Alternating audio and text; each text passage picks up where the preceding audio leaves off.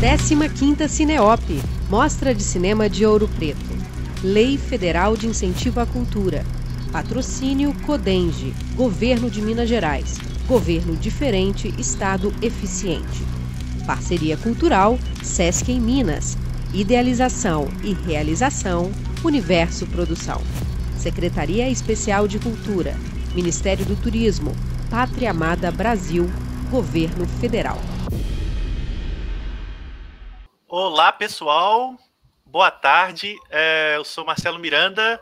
Sejam todos bem-vindos e bem-vindas à 15ª Cineop, Mostra de Cinema de Ouro Preto, que é o evento de preservação, história e educação. É o evento que trata o cinema como patrimônio. Eu estarei aqui com vocês acompanhando o debate. Uh, eu quero agradecer em nome da Universo Produção patrocínio da Codenge, do governo de Minas Gerais e a parceria cultural do SESC em Minas. É, de cara, já peço a todo mundo que for entrando no vídeo para participar, deixando comentários e perguntas durante o nosso debate aí no chat do YouTube. Também se inscrevam no canal do YouTube da Universo Produção para ter acesso aos conteúdos exclusivos e siga as nossas redes sociais para ficar por dentro de tudo da 15ª Cineop, que esse ano está com transmissão online. É, no final dessa essa transmissão, o debate vai começar em poucos segundos, a gente vai disponibilizar o QR Code com o catálogo dessa edição. Ele é especialmente para quem está participando dos debates, então não perca, fiquem ligados. É, a programação dos debates de hoje né, vai seguindo, esse é o nosso segundo no dia, e a gente vai ouvir aqui uma conversa sobre TV, pós-TV e outras telas, que é o tema que integra a temática histórica desse ano, que teve a curadoria do Francis Wagner dos Reis, que está aqui com a gente. Eu vou rapidamente apresentar quem está conosco, depois eu passo a palavra para o Francis, que vai mediar essa conversa, enquanto eu acompanho as perguntas e comentários que vocês deixarem no chat. A gente tem então a participação da Cristine Mello, que é crítica, curadora uhum. e pesquisadora de São Paulo.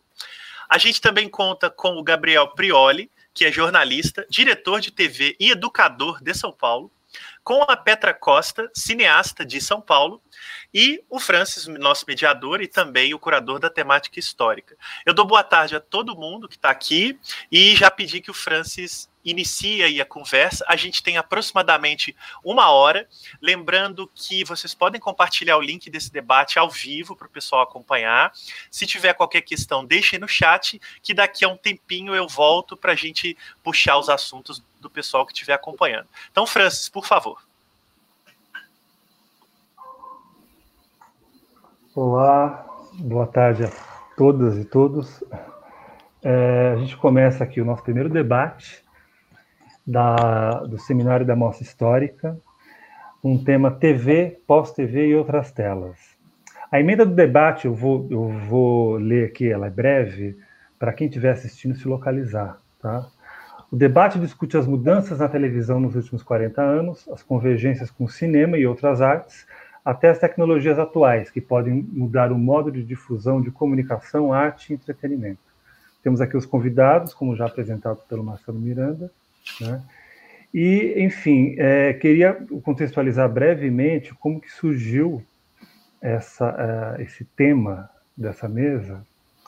Enfim, é, é, a temática da mostra histórica é TV, o que foi, o que é e que ainda pode ser. Não pensando a TV como um veículo com uma identidade muito fechada, mas como esse, é, é, ou seja, não é um, exatamente um campo, mas é um instrumento que, que enfim, historicamente é, é, é teve uma trajetória histórica, sobretudo por meio do, dos canais tradicionais e da transmissão, né, dos aparelhos domésticos, mas a, a TV ela, ela, ela nunca teve pureza, ela é impura por si só, híbrida, e, e, essa mudança de estatuto tecnológico que a gente vê aí na, na última, nas últimas duas décadas, em alguma medida está previsto na, na, própria origem da TV, que sempre se apropriou é, de, de, outras ela não tem uma linguagem própria, de outras linguagens, de outras mídias, enfim. E, e como a gente está nessa reflexão que, que, que, que aponta, é, que fala, enfim, a gente tem uma perspectiva histórica, mas que em alguma medida aponta para o futuro, é, o tema pós-TV, ele me parece fundamental. A primeira vez que eu ouvi esse, esse, essa, essa, é, esse termo foi durante as manifestações de 2013, quando alguns coletivos, como Mídia Ninja, Fora, Fora de Eixo, falavam em pós-TV, justamente no que, no que dizia respeito à transmissão ao vivo das manifestações. Né?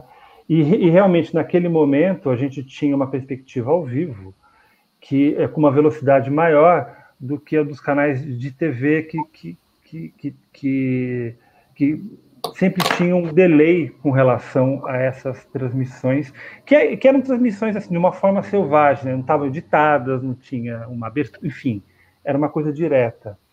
E aí, recentemente, eu tenho ouvido, inclusive no que diz respeito aos canais de YouTube, é, é, esses novos circuitos aí da comunicação, eu tenho ouvido muito falar em pós-TV, muito, é, é, inclusive, com relação à mídia corporativa, enfim, tradicional, né? Alguns indicando, inclusive, não só a obsolescência dessas mídias, mas também o fim delas. Eu não tenho certeza, mas enfim, a gente está aqui para conversar sobre isso e outras coisas, né? E aí, aqui na nossa. É, eu vou fazer um debate um pouco diferente daquele que foi ontem, que todo mundo tinha uma fala, enfim. É, eu vou tentar fazer uma coisa um pouco mais dinâmica, até mesmo porque a gente não está numa experiência é, como geralmente é na Cineop, ao vivo, né, que tem aquela forma de seminário, como a gente está sendo transmitido por telas, eu acho que isso pede um ritmo um pouco diferente. E aí, eu, é, é, é, aqui nos bastidores a gente combinou, vou fazer uma ordem aqui, vou fazer uma pergunta para cada um e a gente vai conversando, eu vou fazendo outras perguntas, né, até o momento em que a gente vai, é, vai ter uma interação com quem está é, tá nos assistindo, tá? E, e, quero, enfim, de antemão agradecer aqui a presença do Gabriel Prioli, da Cristine Mello e da Petra Costa, Uhum. É, enfim, acho que a mesa é, é, ela, ela são coisas aí que vão são, são falas e são experiências que, que vão ser conjugadas aqui de, de uma maneira que eu acho que é completa, né? O Gabriel Piroli tem essa experiência na televisão né, durante décadas, é, de reflexão, inclusive, sobre essas mudanças de estatuto tecnológico da televisão, é, da comunicação é, uma perspectiva crítica disso, né? É, publicou livros, enfim, a Cristine Mello, é, é, que é crítica e curadora e pesquisadora, como o Marcelo bem é, falou aqui na abertura, ela está atenta justamente, a pesquisa dela está justamente atenta a essa, a essa nova realidade da, da cultura digital, que, que muda o, o, o, a relação entre, entre arte e, e, e, outras mídias, né, comunicação, enfim. E a Petra Costa que lançou um filme que é que foi um dos mais falados no Brasil nos últimos anos, é, talvez o mais falado junto com o Bacurau, que é o Democracia em Vertigem, que é um filme que encontrou na plataforma de, de streaming é, uma potência para sua intervenção, porque é um filme de intervenção, né? É um documentário de intervenção. Se antes os documentários de intervenção eles, eles estavam estranhamente, de, de, maneira até meio contraditória, restrita a festivais e, e, salas de cinema, esse pode atingir outros públicos. Enfim, a gente, é, ou seja, é um, é um, filme que já é não só fruto de uma nova realidade política e social, mas também encontrou um meio de, de, de viabilização uh, e difusão uh, por uma nova plataforma, enfim, tecnológica. E eu vou começar com o Gabriel né, é, Prioli perguntando para ele o seguinte. É, o Gabriel Prioli teve é, a passagem pelos principais, é, principais canais de TV aberta e está atento a essas mudanças na comunicação. Né? É, eu pergunto para ele: a TV convencional ela está acabando? Há um caminho nesses novos aparatos tecnolo é, tecnológicos? Aí são duas perguntas. A TV convencional está acabando e se há um caminho nesses novos aparatos tecnológicos para evitar a, é, algo que aconteceu com a TV tradicional, que é a hegemonia das mídias corporativas. Bom, é, boa tarde a todas e todos. É um grande prazer estar aqui. É, eu te responderia a primeira questão. É, com uma frase que eu acho brilhante, espirituosa, do meu amigo Walter Silveira, da TV Tudo, que está aí também no, no Sinop esse ano, no Sinop, que é o seguinte, ele diz, quando vem com esse assunto, se a televisão está acabando, ele diz, se a televisão está morrendo, ele fala, olha, a televisão pode estar tá morrendo, hum, é, mas a, a televisão é um cemitério, talvez, desculpe, é um elefante indo para o cemitério, mas até lá vai derrubar muita Marta.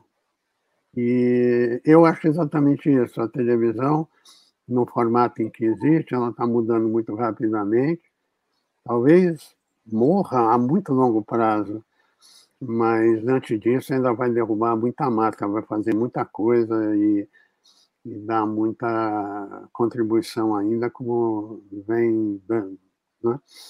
Uh, acho que a, a televisão, eh, ela, na verdade, é uma mídia é, para fazer uma referência ao trabalho brilhante da Petra que está com a gente. A televisão hoje é o audiovisual hoje é a televisão em vertigem, ou a televisão hoje é audiovisual em vertigem. Tudo está mudando nela, na forma de distribuição, na forma de produção, na linguagem. É, então, temos uma, uma transição muito acelerada é, nessas últimas décadas. Né?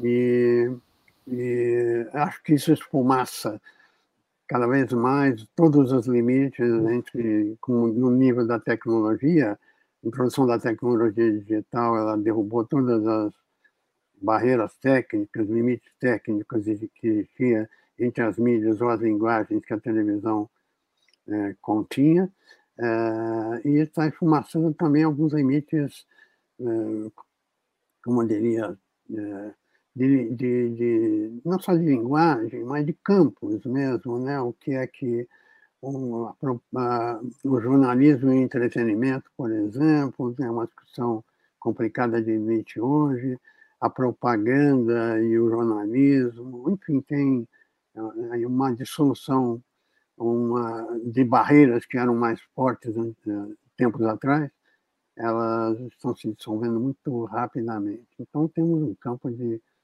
mutação muito grande e com contornos difíceis da gente aprender. Eu diria, de linhas gerais, nós vamos da transição, o sentido da coisa é a ampliação progressiva do número de canais de ofertas. A gente transitou de uma situação em que, na primeira década da televisão, de 1950, os primeiros cinco anos, de 50 a 55, nós tínhamos apenas quatro canais de televisão no Brasil, três em São Paulo e um no Rio de Janeiro. O primeiro canal mineiro foi a TV Itacolomi, em 55. Então, quatro canais de televisão durante cinco anos. E hoje nós temos milhões e milhões de canais. Por que eu digo milhões e milhões de canais? Porque pela tecnologia disponível, a gente, qualquer pessoa pode ser um canal. É, e não por acaso, no YouTube, hoje, pessoas, indivíduos, eh, cidadãos comuns, se transformaram potentes canais com quase 40 milhões de, de, audiência de quase 40 milhões de pessoas, e são pessoas, indivíduos que começaram é, usando, operando seu canal sozinhos e hoje são uma, estruturas comerciais de, de produção e de, eh, numa escala é, se não quase equivalente à de uma emissora de televisão. Então, o que eu diria inicialmente, não sei se eu atendi a sua segunda questão.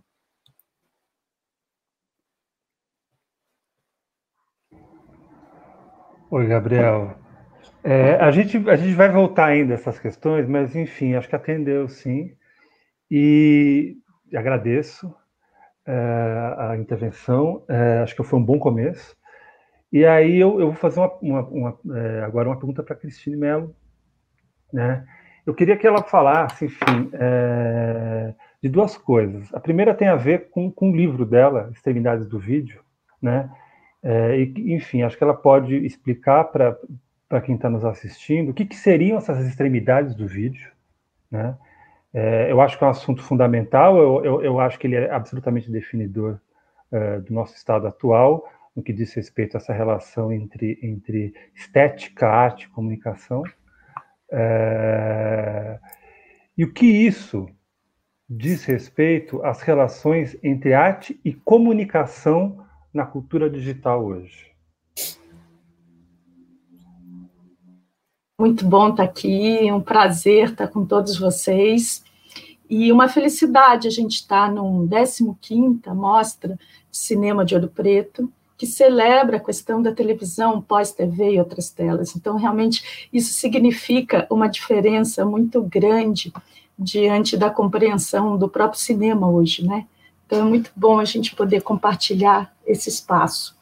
É, bem, o Extremidades do Vídeo, ele vem justamente como uma forma de observar de maneira crítica a geração formada pela TV Tudo, a geração formada por Tadeu Django, Walter Silveira, Olhar Eletrônico, a geração do vídeo independente. E partindo desse pressuposto dos anos 1980, eu procurei justamente compreender é, que situação é, é, estaria organizada na passagem para os anos 2000, já com uma nova geração, e de que modo justamente essas posições de pluralidade, é, diversidade e liberdade, espaço de independência da mídia, em suas relações com o campo da arte contemporânea, já na passagem para os anos 2000, não apenas significava uma descentralização midiática, mas muito mais uma intervenção naquilo que a gente tomava como arte contemporânea em si. Então, extremidades do vídeo significa a possibilidade dessas, dessas ações e manifestações artísticas, midiáticas, né, de, de produzirem um, um deslocamento não apenas naquilo que seria o eixo, o centro, por exemplo, da televisão, e que fizeram, fizeram essa diferença, mas também um deslocamento naquilo que seria reconhecido já nos anos 2000 como arte contemporânea e como cinema.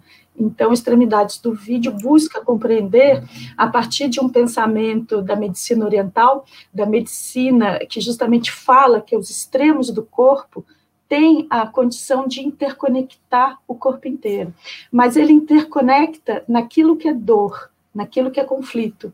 Então, quando a medicina oriental, por meio, por exemplo, da acupuntura, ela vai buscar na ponta do nosso corpo, na orelha, né, é, algo, ela não quer solucionar uma dor na orelha, ela quer solucionar ou atingir ou interconectar ou colocar em contato, né, relações entre o corpo daquilo que está sensível, daquilo que está em conflito no corpo. Então, a partir desse pensamento da medicina oriental, eu consegui sair desse lugar de extremismo, que seriam falar de pontas extremas dicotômicas, e sim, pelo pensamento oriental, pensar nas extremidades como aquilo que interconecta as linguagens e produzindo, assim, um exercício de hibridação, mas um exercício onde as contradições, um exercício onde os conflitos permanecem presentes. Né? Então, é, trata da gente pensar da ressignificação do campo da arte a partir das suas intervenções midiáticas. Essa foi uma pergunta. Qual foi a segunda pergunta mesmo, Francis? A segunda é é, o que que isso, acho que você já, já passou por isso, mas se quiser falar algo mais, é, o, o que, no que isso diz respeito às relações entre arte e comunicação tá. hoje na cultura digital. Tá né? ótimo. Olha, primeiro que eu acho que eu acabei de falar aqui da TV Tudo, do Tadeu, do Tadeu Django, que foi justamente do Walter Silveira, do Nestor Priori, outros que participaram da TV Tudo, que foi justamente um ponto de partida para minha observação crítica nos anos 1980. É, nos anos 2000, no, no, Brasil, mais especialmente em São Paulo, a gente vê a, a, a, o predomínio, novamente, de uma nova geração que vai pensar essa questão da pluralidade, da diversidade, é, a partir dos meios de comunicação, já influenciados, impactados pela internet. E a gente vai ver isso surgir é, numa geração como do Daniel Lima, como dos coletivos audiovisuais que se instauram na cidade. O Daniel Lima, por exemplo, ali no início dos anos 2000, também como o Tadeu Django, também como Walter Silveira, um aluno na ECA, né, da Escola de Comunicação e Artes, vai fazer o seu A Revolução Não Será Televisionada. E abre com isso um espaço numa espécie de documentário, que é um documentário curadoria, e que vai, com isso, é, é, trazer toda uma força do que seria um pensamento midiático a partir já de um mundo contaminado pela cultura digital, interconectado pela internet. E aí significa a gente rever uma noção de comunidade. Eu acho que é, essas relações que a gente está falando aqui, nas extremidades é, das mídias, da arte, essas outras telas hoje, falam de algo que não, que não se resolve apenas no campo discursivo da imagem de som, mas mais que tudo tem uma força diante de promover, organizar comunidades ao redor disso. E esse é o sentimento de estar em redes, né? A rede desde sempre, independente das redes televisivas, né? É, é, trazem para o campo da arte essa dimensão de uma esfera do comum, que é uma esfera política, né, uma esfera importante, onde justamente esses artistas, então, reivindicam para si é um lugar que é entre arte, mídia, é, é, é estética, política, e que vão renovar com isso conceitos né, do que significam essas pluralidades já no início dos anos 2000.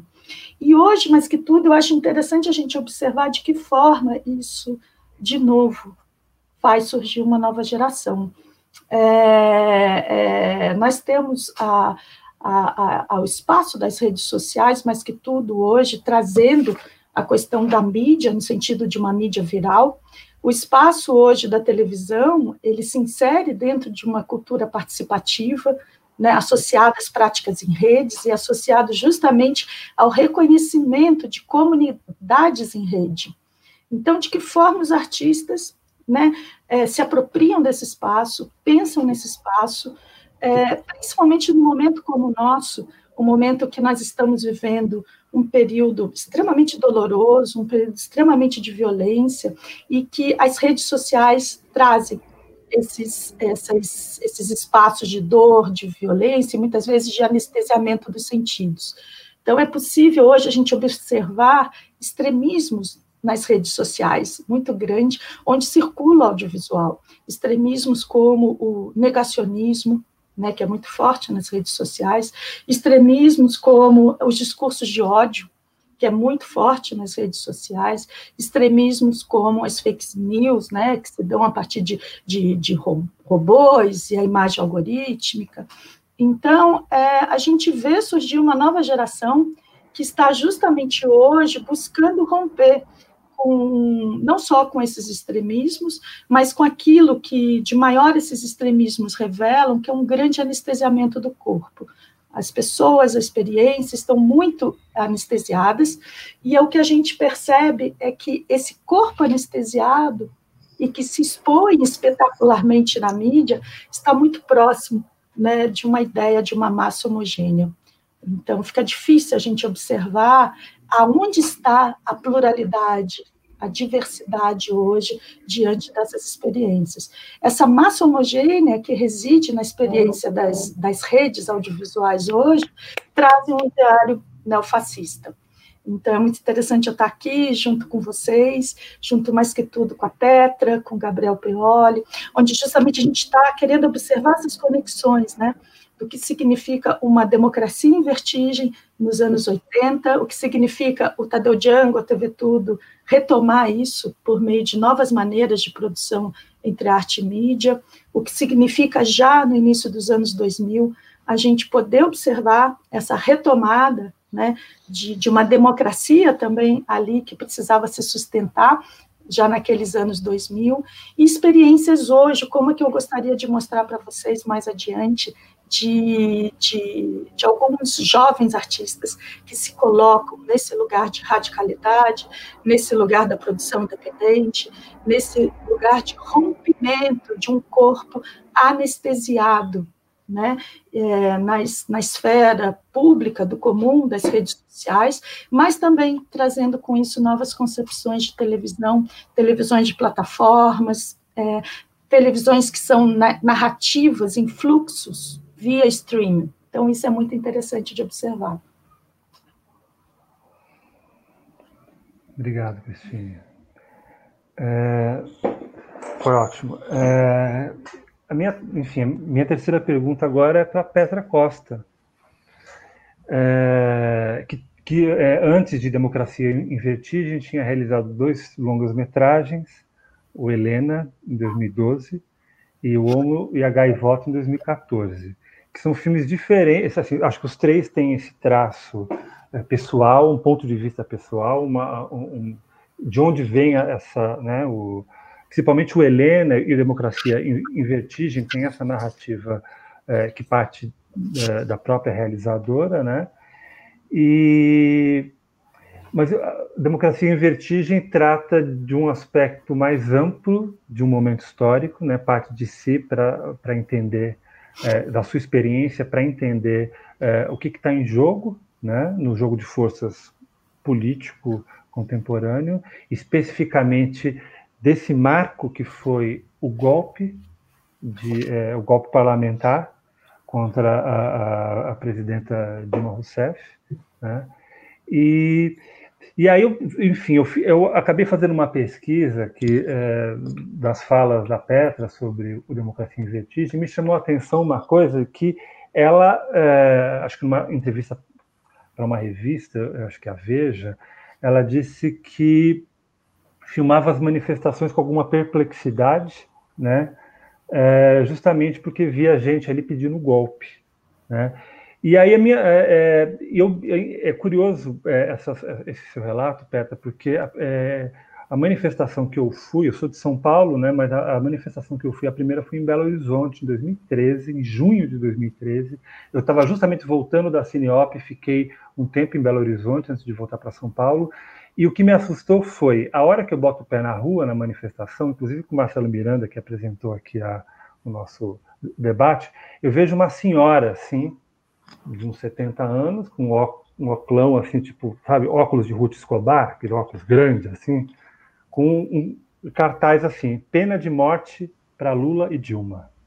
2013. E, 2013. E aquilo para mim foi, foi um choque, porque eu saí na rua, a maior parte das pessoas jovens, com um discurso muito estranho às vezes, porque não eram pessoas que, que, que, que geralmente estavam nas ruas, e aí é, eu vi essa mulher com esse cartaz, e aí eu vi um grupo assim que, que, que também, né, de verde e amarelo, bem no, bem no início, e eu achei aquilo muito estranho. Né? É, eu falei, gente, mas que tipo de manifestação que é essa? Né? Quem são essas pessoas? E tinha, era, é, era tudo misturado ali no início, em 2013, mas já, você já via isso.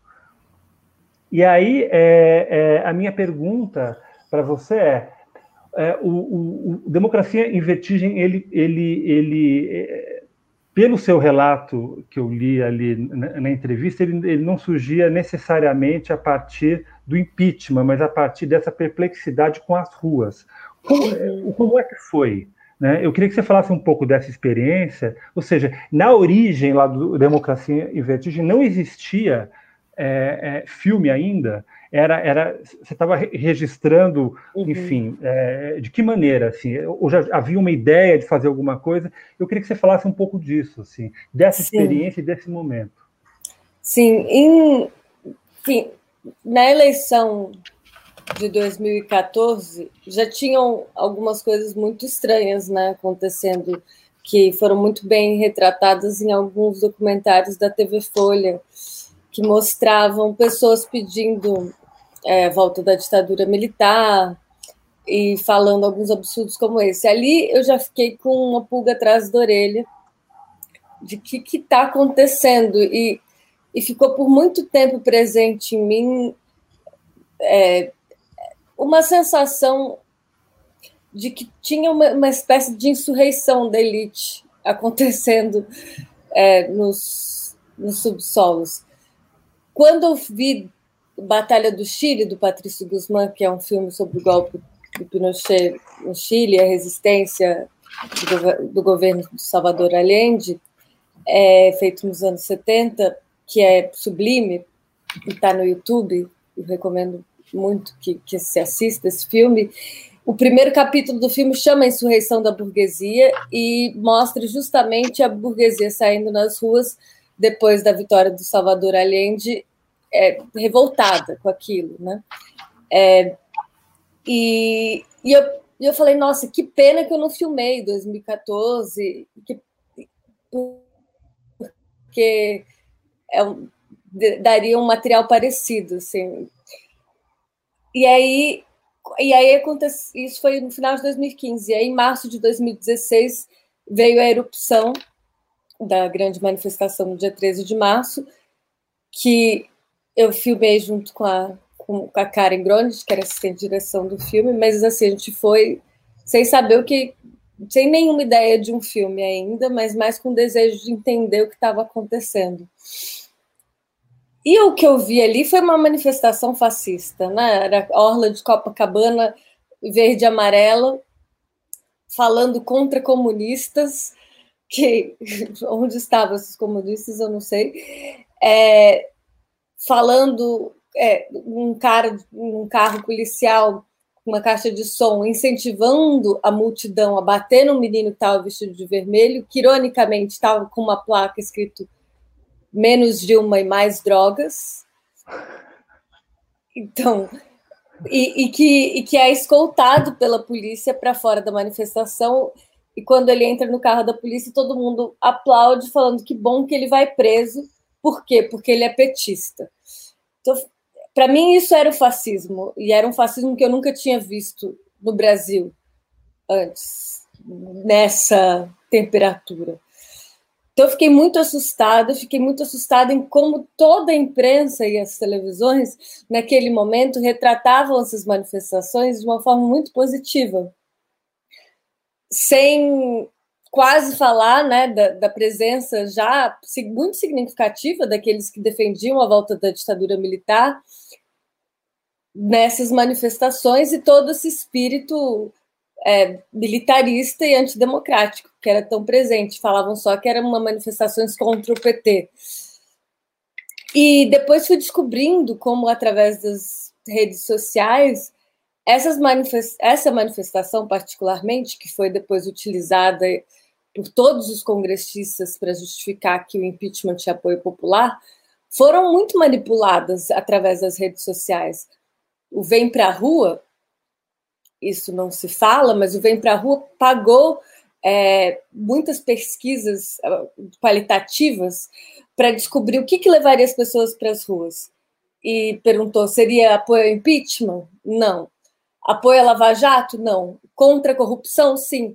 Então, eles chamaram as, as manifestações contra a corrupção. Depois, na, no Jornal Nacional daquela noite, ou no Fantástico, né, porque era um domingo, era veiculado que aquela manifestação era a favor do impeachment, sendo que muitos tinham ido lá contra a corrupção, que incluía Eduardo Cunha, incluía todo o Congresso. Então, teve uma manipulação mesmo da população e da informação para levar a população nessas manifestações que justificariam o impeachment, sendo que elas estavam sendo chamadas contra a corrupção. Tem aquele vídeo com vários artistas, inclusive Suzana Vieira, que fala só contra a corrupção, não fala sobre impeachment.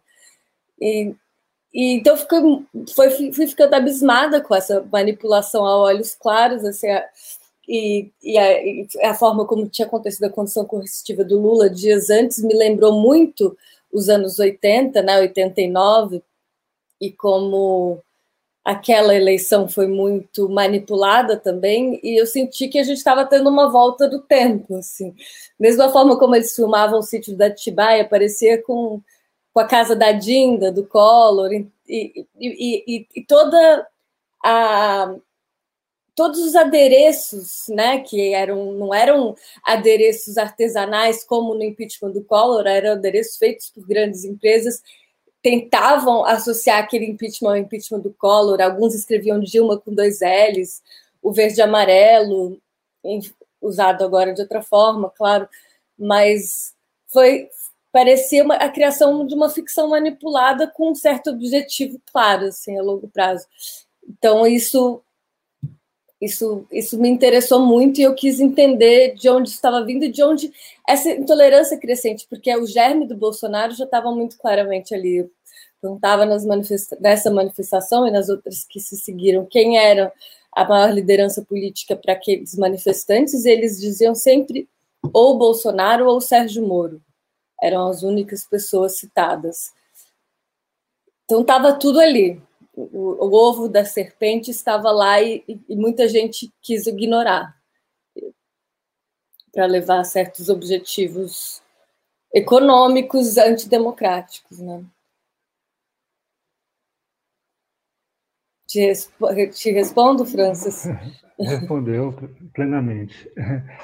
É, obrigado, Petra. É, enfim, você falando disso, tô, é, esse processo né, que foi dar no golpe, ele, é, para ele conseguir, digamos assim, a chegar a esse extremo, ele teve que mexer com esses afetos violentos né, é, de parte da população, ou de toda a população, corrupção, essa coisa de que todo mundo se sente pessoalmente roubado, atingido. Né? Parece que a política, ela ela diz respeito, né, é, um, é um pouco um discurso de que a política diz respeito ao cidadão se ele é atingido no seu bolso, roubado né, é, é, pessoalmente. Então, é, é, esse discurso da corrupção é realmente aquele que é o único que engajava, porque dizia respeito pessoalmente ao contribuinte que estava sendo roubado. Né?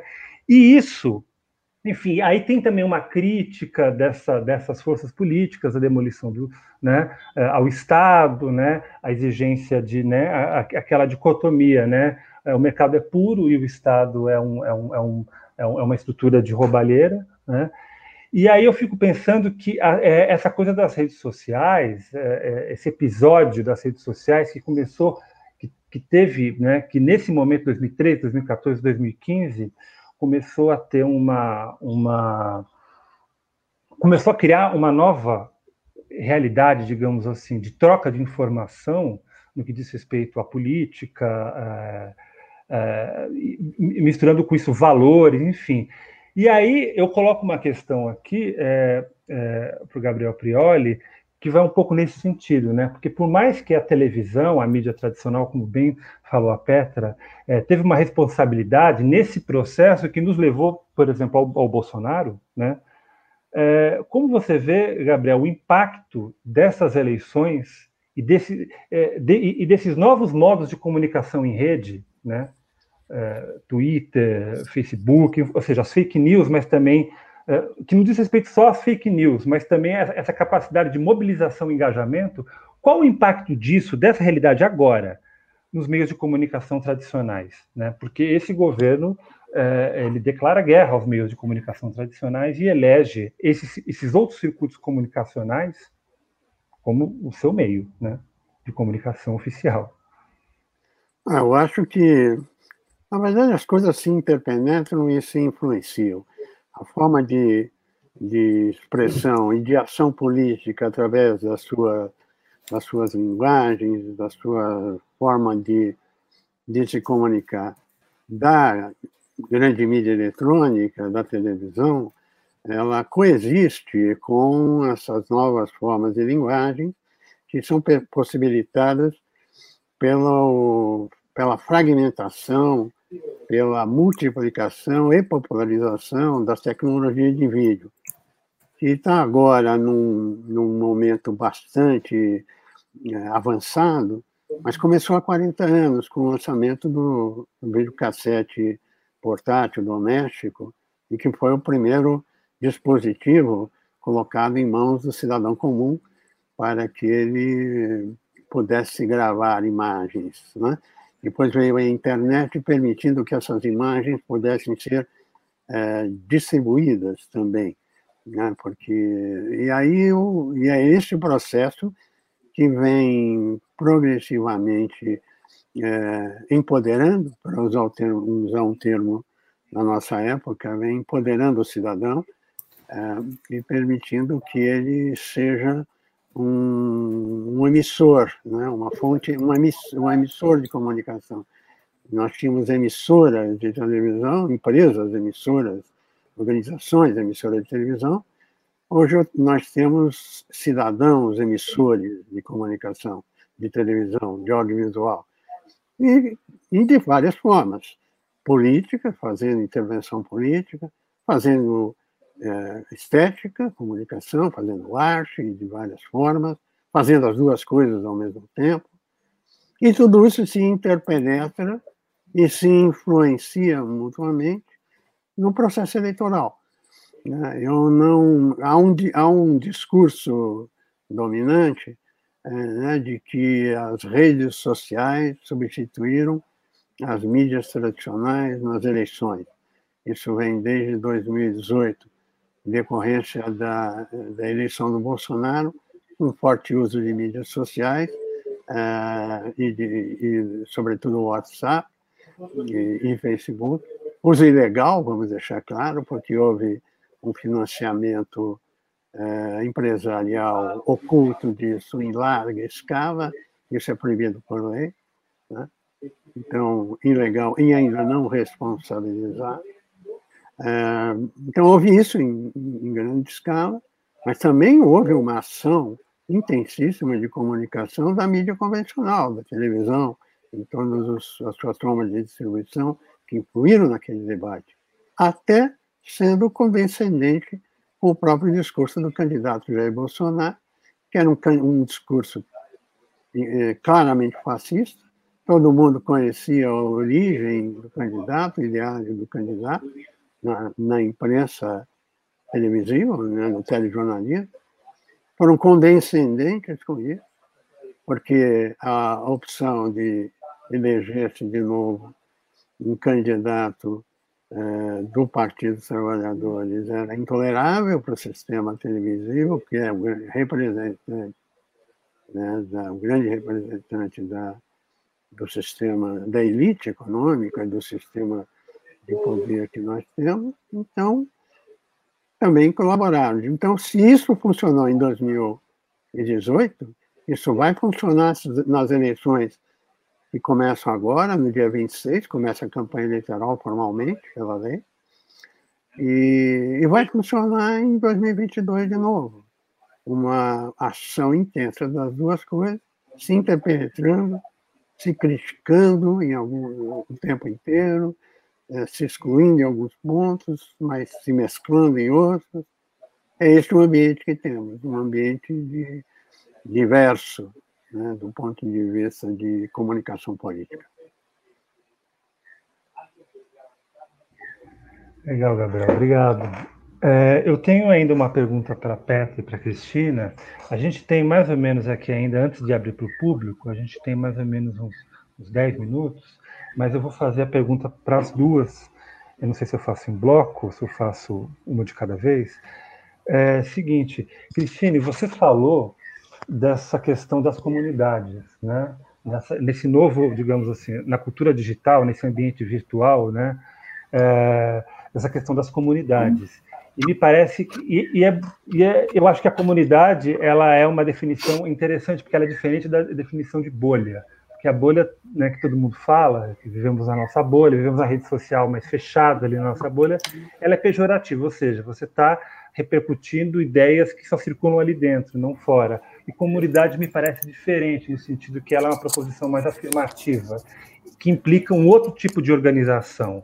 Né? Eu queria que você falasse um pouco mais dessa questão da comunidade, justamente nessa relação entre arte e mídia. O que, que você, assim, o, é, existe alguma experiência hoje que você vê, que está disponível, inclusive, é, que você vê de interessante, assim, que você poderia dizer para a gente, enfim, falar um pouco sobre isso. Legal, bacana. Bem, a primeira coisa que eu não queria deixar passar é a emoção de ver o Gabriel Prioli nos colocando de forma tão apropriada hoje, em termos de uma comunicação política para pensar arte e mídia, né? O, o, Gabriel Prioli foi meu grande professor na faculdade de jornalismo nos anos 80, e ontem mesmo, Gabriel, lembrei algo interessantíssimo, que você, como meu professor de telejornalismo, em 1984, na PUC de São Paulo, nós entramos no estúdio de TV de vídeo, que era um lugar de alta tecnologia que a PUC oferecia para a gente, para que você fosse nosso professor ali, junto também com o Júlio Weiner, não sei se você se lembra, mas foi interessante que tudo que eu queria era pegar a câmera na mão, algo muito próprio minha, à minha geração, algo, algo muito próprio a uma ação política, né? a um ato de fazer política. E o Gabriel Prioli, na primeira aula, deu para a gente, na ementa do curso da disciplina, três páginas de bibliografia. E ele dizia: Olha, para vocês, antes de pegarem a câmera na mão, vocês têm que ler todos esses livros. E aí eu fui ingenuamente contando, e eram quase 50 títulos de teoria para a gente pensar a mídia, a experiência na TV, a comunicação de massa. E aí eu muito, assim, geralmente perguntei para o Gabriel Prioli assim, mas professor, o senhor não poderia nos ajudar e dando pelo menos aqueles títulos principais da bibliografia para que eu possa né, me concentrar, ler, estudar? E ele, daí ele virou muito solene e falou assim, não, sem a leitura desses 50 livros, você não pode começar a pegar uma câmera na mão. Então foi incrível, porque ali eu percebi que era uma coisa muito séria, era uma ação política muito consolidada também no ato consciente e no ato de reflexão crítica. Estava muito... chato nesse dia eu, né? Não, ao contrário. É aquele, é aquele momento que a gente entende o que a gente está fazendo parte, né? Então foi muito legal. Então eu queria compartilhar isso aqui com vocês.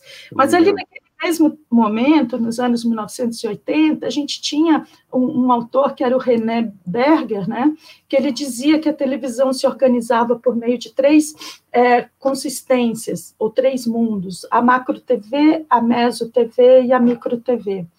Então, é, hoje em dia, é, nós sabemos que a grande macro-TV é o YouTube, né, essa plataforma social essa plataforma absolutamente que, que, com, que diz o que é hoje uma grande TV, né?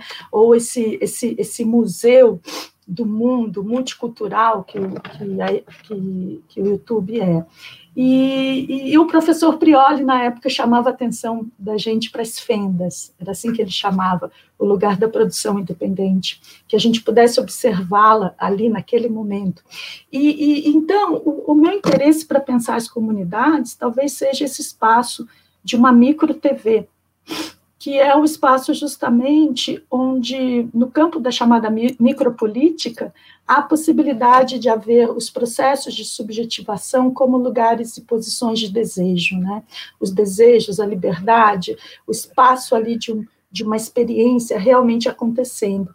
Então, eu acho que hoje nós temos algumas experiências, sim, muito importantes para a gente definir já, como, como o Gabriel Prioli falou, né, a importância daquela para a televisão nos anos 1980, de pôr na mão do outro, do sujeito, um videocassete doméstico, né? tirar a hierarquia de vozes e de fala.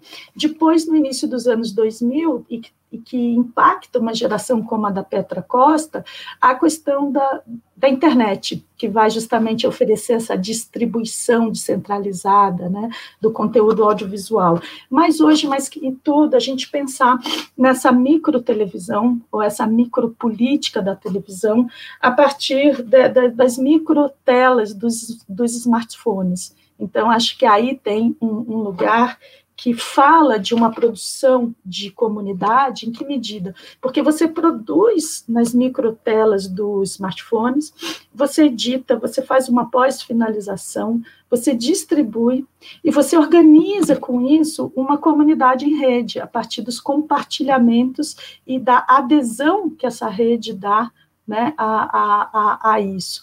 Então, são modos também que a gente vai vendo que essa, essa comunicação anestesiada, muitas vezes, por meio, por meio desse automatismo que tomou as redes, e que e que nada produz em termos de experiência de fato, ou uma experiência que gere uma comunidade, que mais produz uma bolha, um gueto, né? um lugar que as pessoas, no fundo, não podem ser aquilo que elas querem ser.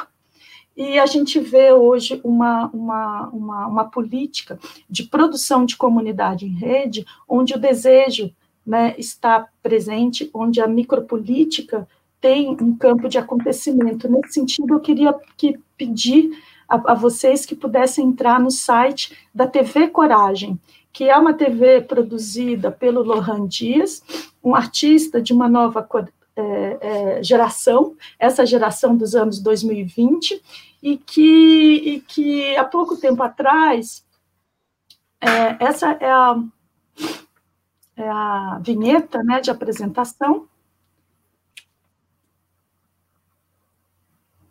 Mas que interesse tem da gente falar da, da TV Coragem? Primeiro, porque o Lohan Dias, inicialmente, ele fez um, um filme vídeo que se chamou Perpétuo, é, em 2018, e que foi exibido em grandes festivais, ou festivais mais experimentais de cinema, em 2019, mas a, o principal para o Lohan Dias era constituir, a partir de Nova Iguaçu, um sentido de comunidade. E ele partia de um princípio que Nova Iguaçu, no Rio de Janeiro, é, ainda não, é, só tinha sido filmada uma única vez por um diretor brasileiro. Então, que ele queria justamente organizar a comunidade de, no, de Nova Iguaçu no audiovisual né, é, a partir de uma nova perspectiva, uma, uma perspectiva política, uma perspectiva da micropolítica, uma perspectiva de dar justamente um campo de potências à comunidade de Nova Iguaçu. E a TV Coragem foi um ato dele extremamente interessante, quando agora, em 2020, em pleno período da pandemia, o Instituto Moreira Salles, ele produziu um, dentro do, da sua programação cultural, é, um projeto que chama Instituto Moreira Salles Programa Convida. O Instituto Moreira Salles, é, é por meio de seus agentes é, é, culturais, organizou um chamado para que é, artistas né, de uma geração jovem, diversa e plural pudesse justamente constituir um espaço é, no, por meio do smartphone e por meio da plataforma online do Instituto Moreira Salles. E o Lohan Dias, o que, que ele fez? Ele, assim como todos, ele recebeu uma determinada verba, que me parece que em torno de 10 mil reais, o que a gente pode dizer que falamos de uma micro TV mesmo, e, e ele optou por, ao invés dele centralizar a produção naquilo que ele poderia responder né, como um artista para o Instituto Moreira Salles, ele criou um canal de TV, que é a TV Coragem. Né? E a TV Coragem, o que, que ele faz? Ele convida, aí como diretor de TV ou como curador de arte contemporânea, outros artistas, muitos deles da comunidade de Nova Iguaçu, para produzirem né, suas peças que falam agora de um jornalismo ou de uma de um telejornalismo ou de uma dramaturgia televisiva que se faz no cotidiano, que se faz por meio de um, de um tipo de experiência que atravessa o corpo dos sujeitos, que dá uma dimensão de pertencimento, de uma dimensão identitária a esses sujeitos em torno de uma comunidade. Então, eu acho que tem aí uma produção de uma memória afetiva. Então, é uma televisão que escapa né, ao, ao, regime do mainstream, ou uma televisão como o, o Gabriel Prioli falaria nas fendas, né, hoje das plataformas de comunicação, onde justamente se cria uma TV por streaming é, do fluxo narrativo. Então, é uma experiência fantástica que eu convidaria vocês a conhecerem, né, que é essa da tvcoragem.com, né, é organizado pelo Lohan Dias, onde ele insere como primeiro trabalho justamente o filme Perpétuo dele, que é uma narrativa em fluxo, feito ali no bairro de Nova Iguaçu. Eu não sei se Nova Iguaçu é bairro ou cidade, mas a partir disso ele abre por uma questão de uma mídia viral ou por uma questão de uma propagabilidade em rede, ampliando, diversificando a comunidade de Nova Iguaçu para uma pluralidade agora compartilhada nas plataformas das redes sociais. Obrigado, Cristine. Incrível. Vou dar uma visitada. Já tinha ouvido falar, eu conheço o trabalho do Lohan. Enfim, é, obrigado. É, Petra, é, agora a última questão, é, antes das perguntas de quem está nos vendo, é para você.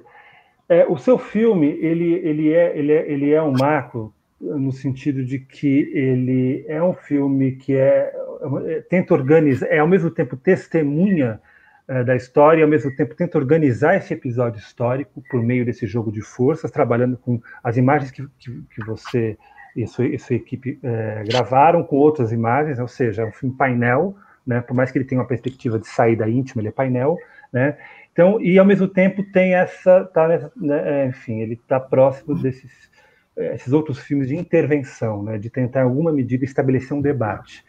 Esse, se, se, não, se não fosse, a, a talvez, a, a, a, capacidade que a Netflix tem né, de difusão, é, se ele fosse direto para uma sala de cinema, ele não teria o mesmo impacto. É, primeiro, como que você avalia esse impacto do filme ter estreado na Netflix, né? É, se você tem também alguma ideia de quantas pessoas chegaram a ver esse filme, é, e como que foi assim também a negociação com a Netflix? Porque é uma curiosidade que eu tenho, porque ela, ela, ela é uma corporação, né? É, é, acredito que ela não teve nenhuma ingerência sobre o, o resultado do, seu filme, esteticamente e discursivamente, né? Mas queria saber como que foi isso, né? Enfim, seriam essas duas, essas duas questões em uma só. Então, primeiro eu queria agradecer o convite eu tive no Cine Ouro Preto, acho que num dos primeiros anos, 2005 ou 2006, quando eu ainda nem trabalhava com cinema, então uma honra participar. Pena que não é ao vivo. E uma honra estar aqui com Gabriel Prioli e Cristina Mello, é, aprendendo muito sobre um tema que eu conheço, enfim, como leiga. É, o, sim, sem dúvida, a Netflix deu uma visibilidade ao filme que ele nunca teria, né?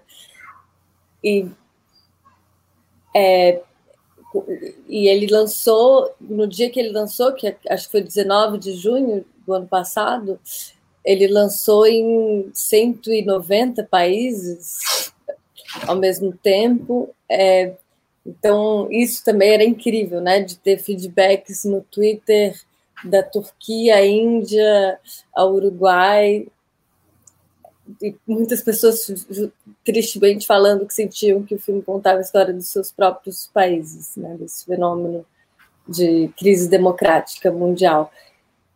Sobre números, o, a Netflix não divulga números, mas eles divulgaram o ano passado, no final do ano passado, quais foram os documentários mais vistos no Brasil e, o, e foi uma lista de 10 documentários, todos assim, muito pops, né? Beyoncé, Nosso Planeta e tal. E nós estávamos em segundo. Não tinha nenhum outro documentário que não fosse de uma coisa pop, quase. E então o primeiro era o Nosso Planeta, é de, né, de natureza. O nosso e terceiro era da Beyoncé. Então acho que foram números muito grandes e, e, e, provavelmente milhões e milhões de pessoas que assistiram ao filme aqui e ao redor do mundo, ainda mais depois da, da, da indicação.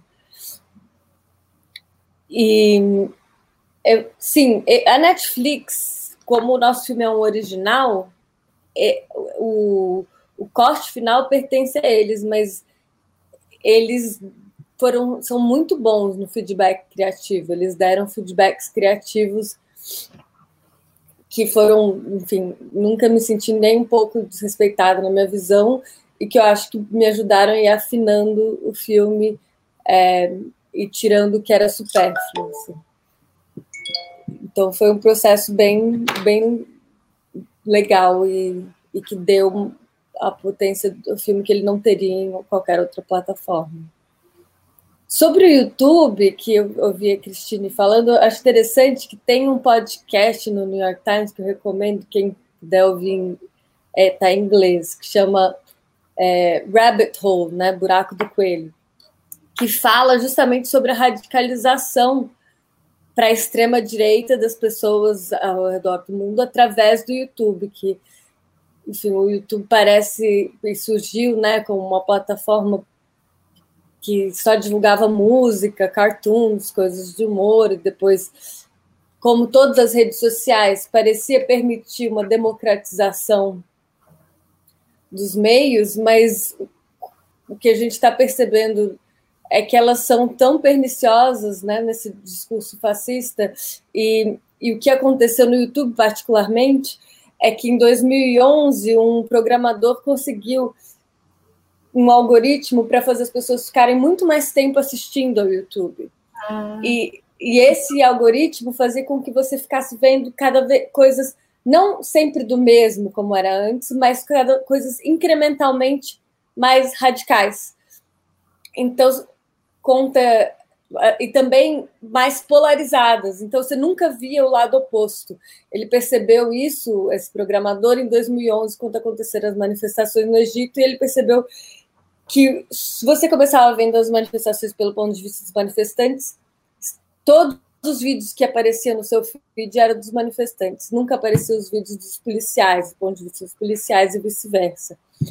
E, e, ele tentou mudar isso no YouTube, o YouTube não ouviu, e ele acabou pedindo demissão. E anos depois ele foi percebendo como estava contribuindo com a ascensão do fascismo no mundo mesmo. Porque um, um indivíduo começa a ouvir algo que é tipo anti-establishment, né, anti-status quo, e quando ela vê entra num conteúdo racista, entra num conteúdo fascista, entra num conteúdo de extrema extrema direita e não tem mais volta. Eu mesmo tenho dois primos que viraram de extrema direita através do, do YouTube. Então é muito perigoso para não falar da influência financeira que a gente não enxerga, né, nas plataformas como Facebook e é, principalmente o Facebook.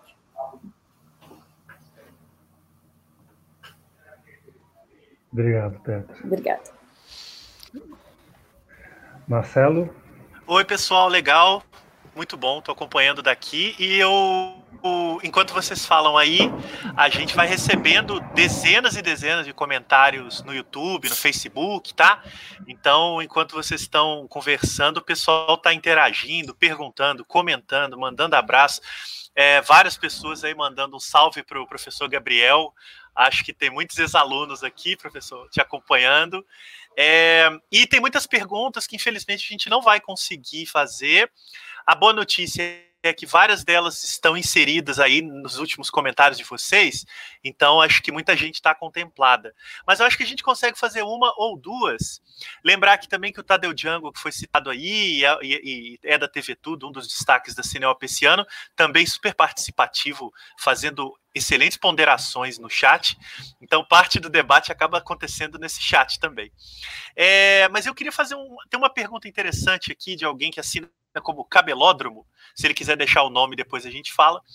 Ele diz o seguinte: é, como pensar as diferenças entre a macro TV e as telas da multidão, em que o princípio é mais o pessoal é político? É, eu não sei se está exatamente claro o que ele está perguntando, mas a gente pode tentar extrair daí que ele está tentando encontrar uma diferença entre essa TV é, mais corporativa, né, mais de maior acesso, com essas pequenas telas de comunidades e de pequenos grupos que levam para o pessoal as suas experiências. Eu não sei se o Francis pode me ajudar a pensar quem poderia ser uma boa pessoa para responder a essa questão específica, Francis, mas eu acho que essa dicotomia é muito típica do nosso tempo e talvez fosse interessante levantar isso nos minutinhos aí que a gente tem. Tá. Eu acho que qualquer um deles que se sentirem estimulados pela questão pode falar. É... Porque eu acho que ela é aberta, né? ela não está direcionada a ninguém. Sim, sim, certamente. Então, quem? A Cristine quer falar? E só vou dar, vou dar a ação, tá? É ela, é a Graciele Souza que pergunta. Graciele Obrigado, Graciele. Souza. É, agora tem que abrir o microfone. Cristine. Isso, Cristine. Abriu? falar? Cristine Bem, então, e Gabriel se inscreveram. Então, Cristine é, fala, o Gabriel, o Gabriel na sequência. É, é, tem uma coisa muito interessante quando a gente está analisando aqui TV pós-TV e outras telas. Eu não acho que nada morre, eu acho que quando a gente fala de, de, de TV, pós-TV e outras telas, numa posição de, de produção de, de conhecimento, de produção de linguagem, de produção de arte, o que a gente tem que ver são outros modos de fazer TV e outras telas hoje existentes, né? Então, é, é, quando a gente vai estudar o campo das linguagens, e principalmente do campo das linguagens midiáticas, o que a gente vai observando é um certo esgotamento, um momento que ela não consegue mais criar uma comunicação de força, uma comunicação potente, ou uma comunicação que possa gerar justamente experiência. Então, é nesse momento que há uma crise da linguagem. E essa crise da linguagem diz respeito muito a uma crise da experiência, portanto, né? E, e, e então você produzir é, é, algo para a televisão, para a mídia audiovisual, não significa que você está produzindo, portanto, experiência. E o que vai acontecer é que justamente quando há, essa micro televisão, ela tem a capacidade, pelo poder que ela tem de alcance é, da singularidade de uma produção de subjetividade, resgatar de novo aquilo que é a experiência no meio. E com essa potência justamente de, de criar né, o singular novamente com a linguagem. Então, é por isso que a gente observa tanto essas fendas e essa micro TV, porque são elas que têm a condição de, de restituir a experiência né, no lugar onde ela já se esgotou. Então, esse poder, digamos, revolucionário de uma micro TV de nesse momento tocar com aquilo que seria né, da, da, ordem de uma escala monumental, de uma macro TV, quer seja de uma macro TV do mainstream, quer seja reconhecida como uma macro TV hoje das plataformas do YouTube. Então, aí a gente tem a recuperação da, da, da experiência e a possibilidade de produzir com isso processos de intersubjetividade, processos de produção de memória, processos de afecção. Acho que isso é importante observar. Bom, eu vejo é, a diferença de duas é, tecnologias na forma como elas se comunicam. Uma mídia unidirecional, que é a televisão, é fontes emissoras falando para milhões de pessoas sem interação, sem interatividade, sem feedback, não tem é, resposta. O sinal vai, é distribuído de várias formas é, e as mensagens chegam é, ao mesmo tempo para milhões de pessoas que não interagem diretamente com a fonte emissora. Né? Em uma mídia e uma microtelevisão é, distribuída através de plataformas digitais as mais variadas, que são multidirecionais, elas não falam para toda a audiência ao mesmo tempo, elas cruzam os diversos públicos, tudo se uh, e se intercomunicam.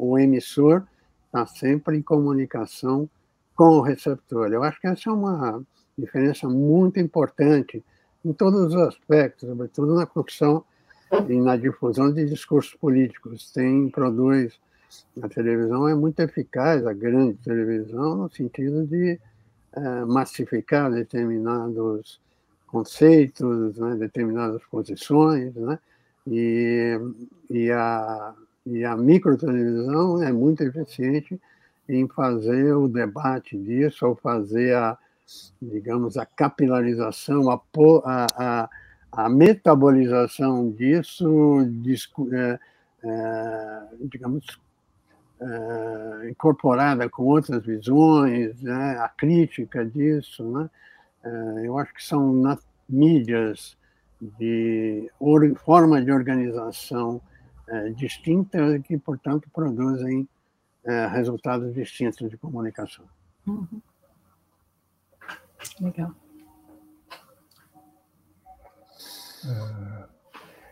Então, gente, a gente está chegando aqui ao fim né, do nosso debate. É, eu que, é, agradeço né, a, a, presença e a fala de cada um e cada uma de vocês. É, acho que a gente começou bem aí os nossos debates da nossa histórica. É, e eu queria saber se vocês têm considerações finais. Quem quiser fazer as considerações finais antes de encerrarmos, seria legal, interessante ouvi-los ou ouvi-las. Eu eu só diria, bom, é, deixando a palavra final para as moças, é, eu diria que a grande, o aspecto que acho que já foi ganhado, mas eu acho que a grande importância, a grande mutação que houve no sistema audiovisual, hoje não podemos mais falar de televisão, eu procuro falar mais de audiovisual eletrônico, porque é um campo muito complexo. Né? É, eu acho que a grande avanço e conquista mesmo que teve foi, digamos, a descentralização, né? a, a, essa, essa, essa, esse deslocamento dos papéis né? que, entre emissor e receptor. Né? Hoje, todo mundo no mundo, é, na, na, na mídia, todo, cada um de nós que está cercado e imerso dentro da mídia, nós não estamos mais apenas cercados de mídia, nós estamos imersos dentro dela. Somos simultaneamente espectadores e emissores. Nós recebemos informação, comentamos informação, distribuímos informação em texto, áudio, vídeo, em todas as formas. Né? Então, eu, é, eu acredito que essa é a grande modificação e quem conhece, conheceu, digamos, uma mídia unidirecional, é, uma única voz, né, e que não tinha como contestar essa voz de forma eficaz, é, vê esse ambiente de hoje em que essa his master voice, né, a grande voz da televisão, ela compete o tempo inteiro com milhões de vozes, é uma coisa muito interessante, eu acho que é uma conquista democrática. Legal. É, quero agradecer, quero agradecer a oportunidade, evidentemente, do debate. Obrigado. Bem, obrigada a todos. Eu adorei estar aqui. É o encontro, é, é a força né, de um festival, então eu sinto que é, Francis, toda a equipe, muito obrigada por essa possibilidade de encontro né, tão, tão incrível entre a gente nesse momento. E, e, o, que, o, o, recado que eu gostaria de dizer é: se é um festival que fala de uma questão histórica, nós temos, do ponto de vista de entrada dessa questão histórica, justamente a transição de uma cultura de massa para uma cultura das mídias. E chamar a atenção da TV Tudo, Tadeu Django, Walter Silveira, Ney Prioli, é chamar de como eles fizeram essa cultura das mídias transformar né, a grande TV, transformar os sistemas de produção audiovisual, transformar as singularidades, produzir com o vídeo independente uma, uma, uma produção de experiência realmente que, que marca a gente no final do século XX, enfim. Mas eu queria chamar a atenção do, de, da, da jovem geração, que está aqui com a gente também e que tem em mãos hoje aquilo que se define como uma cultura das redes, é, não apenas aceitar isso que se diz, que a cultura das redes se faz sobre uma lógica de uma cultura participativa, porque, como a Petra Costa chamou a atenção da gente aqui, né, uma cultura participativa baseada no quê? Na inteligência artificial, na manipulação algorítmica, na manipulação da informação, ou nesse campo do invisível que hoje existe, mas que tudo nas plataformas sociais em rede, né? Então, é, ir além, experimentar muito, é, não ter medo, não arriscar. A gente está muito institucionalizado hoje, então a gente precisa ter a força de novo de romper. E eu acho que aquilo que vocês consideram que é pouco, que é pequeno, é, não é não, é o lugar de força dessa geração que surge agora. Então, experimentem, radicalizem, sejam extremos né, diante de uma extremidades aí de uma televisão que se mistura a partir da convergência midiática com o cinema, com o vídeo, com as mídias digitais como um todo. Acho que é isso que eu queria falar.